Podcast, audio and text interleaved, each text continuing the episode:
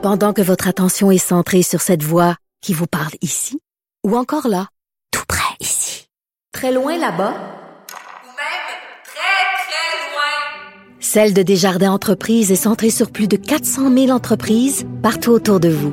Depuis plus de 120 ans, nos équipes dédiées accompagnent les entrepreneurs d'ici à chaque étape pour qu'ils puissent rester centrés sur ce qui compte, la croissance de leur entreprise.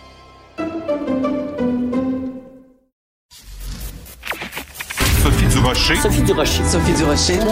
Mon nom est Sophie Durocher. Sophie Durocher. Des opinions éclairantes qui font la différence. Cube Radio.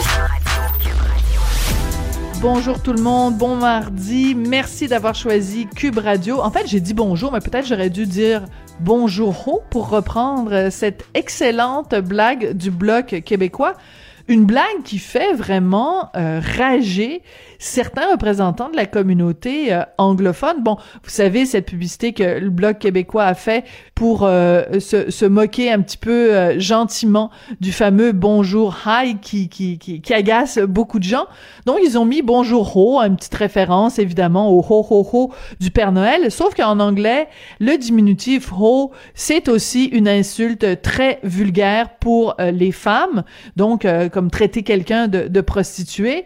Et je ne, on n'en revient pas des vraiment des baguettes en l'air de certaines personnes dans la communauté anglophone. Comme par exemple dans la Gazette, on peut lire que cette histoire-là est tellement euh, odieuse de la part du bloc québécois que c'est aussi grave que le Pastagate. Euh, on se calme.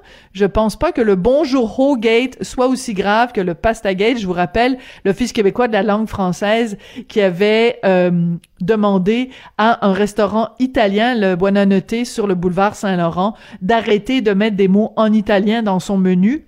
C'est un petit peu ridicule, mais euh, je veux dire, on va se garder une petite gêne, tout le monde, là. On va rester calme, on va se prendre un petit verre de, gin tonic, tiens, et euh, on, on, va trinquer à la santé du Bloc québécois. Il faut se calmer, là, c'est quand même pas un si gros scandale que ça.